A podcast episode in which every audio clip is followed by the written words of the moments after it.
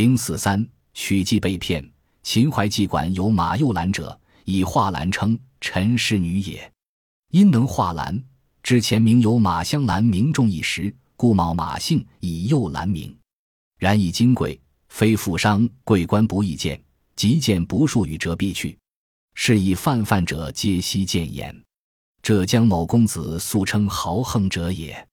慕幼兰名，命周招之，以并谢。公子怒，将错折之。上将二领为右兰缓颊，张胜言于莫愁湖上，幺三五被知名之士陪公子饮酒赋诗，为永日乐。有兰使女弟二人先后于湖，公子问其名，曰香翠，曰仙仙儿，皆冠角，折男子服。仙仙儿善歌，香翠谓之夜笛。是日湖上闻右兰出，周遂为之以句。吴河二领至，闻右兰，对之者曰。即至，进城壁后，右兰使从水关出，住淡红博罗加山，换麻姑髻，低髻香裙，双肩微露，过船时娇喘数息，百媚俱现。以具之舟宣疾而忽为之一境。有兰入舱，屈膝为公子请罪，谢二令，以为知名士各个问讯，然后入席敬酒。二领一别，添酒携灯，重整杯盘。纤纤而唱：“大江东去，一阙曲终而东方白矣。”他日又兰请公子宴，星既酣，公子命又兰歌，又兰托以侯故，这纤纤而待歌。引以命又兰化，又兰托以万故，这香翠待化。公子有韵色，又兰贵而言曰：“公子降临，是爱我也。”至于歌，公子游天下。何歌不闻？又何在右兰之歌也？至于画，公子阅古今，何画不见？又何在右兰之画也？设右兰万不知疼，喉不知痛，方欲献祭于公子之前不暇。幼鸟敢以万疼喉痛而托其辞也？公子聆其所论，敬畏之魂骚，强其辞曰：“然则何以为我？”又兰命两厨必至秦于己，冠首焚香，然后操求凰之曲。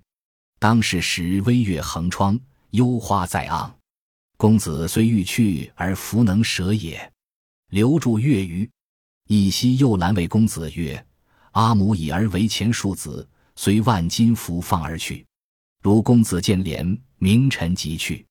而于公子去后托病谢客，而甘受责，待公子。”母为公子威，父能不惜千金，而身得出樊笼，恩无比焉。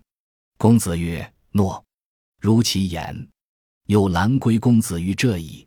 归后未几，见又兰于小起时，发有素丝，宜多骤记。公子讶而问曰：“青年几何？”曰：“五十有三。”曰：“清何不早言？”曰：“公子亦未尝早问。”为善一曲琴耳，曰：何曲？曰：卿能歌乎？曰：否。曰：卿既犹急。曰：无他。曰：定情之息，面试之矣。曰：卿能画乎？曰：否。曰：然则人多言卿能歌与画者何哉？曰：贾母借此以骗人耳。曰：即以轻言推之，歌尾画尾。卿之庄义为矣。曰：然。秦淮妓馆有位叫马幼兰的歌妓，以画兰著称。他本姓陈，因为能画兰，知道前朝有个叫马香兰的人非常有名，所以就改成姓马，用幼兰作为自己的名字。然而马幼兰非常金贵，除了富商贵官，一般人都很难见到他，即使见了也难得说上几句话，因此见过他的人很少。浙江有位公子极其富有，倾慕幼兰的美名，邀请他到船上去。幼兰谎称生病不去相见，公子大怒，打算挫一下他的锐气。上江的两个县令替幼兰缓情，在莫愁湖上设盛宴，邀请知名人士陪公子饮酒赋诗。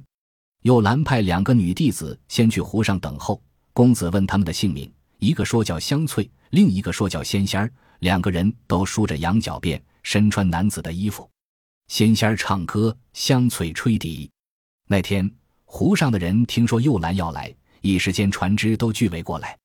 上江的两个县令问起右兰，下人回答说：“马上就到。”等到进城关门后，右兰才从水关出来，穿着淡红的薄罗袈衫，换梳了麻姑髻，低低的系着香裙，双肩微露，过船时娇喘了几下，真是百媚俱现。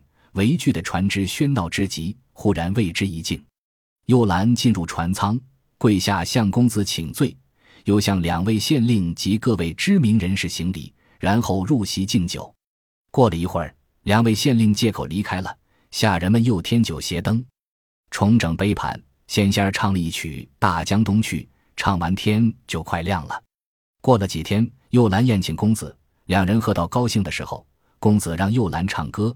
右兰说咽喉痛，就推脱掉了，让仙仙儿带他唱歌。喝完酒，公子让右兰画画，右兰又说手腕疼不能画画，让香翠带他作画。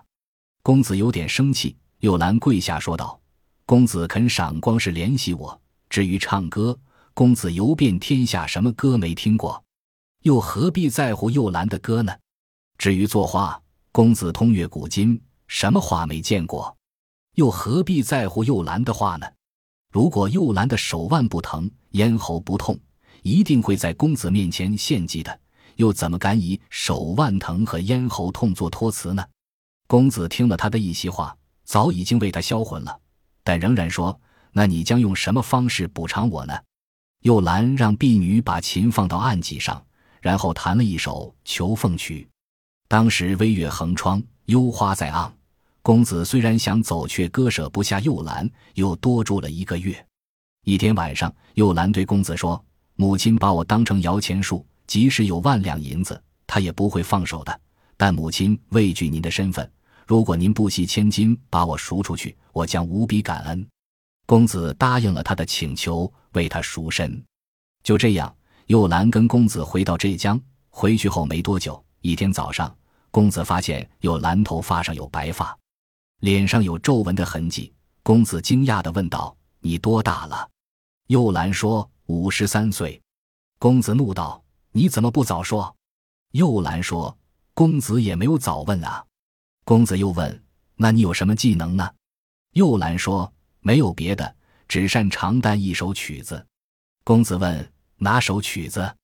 幼兰说：“定情时我为您弹奏的那首曲子。”公子问：“你会唱歌吗？”又兰答：“不会。”公子又问：“你会画画吗？”幼兰说：“不会。”公子说：“那为什么大家都说你擅长唱歌和作画呢？”幼兰说：“那是母亲噪声时用来骗人的。”公子说：“如果用你的话推下去，唱歌是假的，画画是假的，那么你的装扮也是假的吗？”幼兰黯然的回答说：“是的。”揭秘：妓管让老妇人扮作美妓。大肆渲染其财色俱佳，骗取富商贵官一件。等贵公子花大价钱请的一件时，老妇人故意等到深夜来见，巧言让他人替他唱歌和作画，最终骗得公子为他赎身。公子花了万两银子，就买了一个五十岁的老妇人。此骗术是以老妇人假扮美妓为手段来骗取赎金。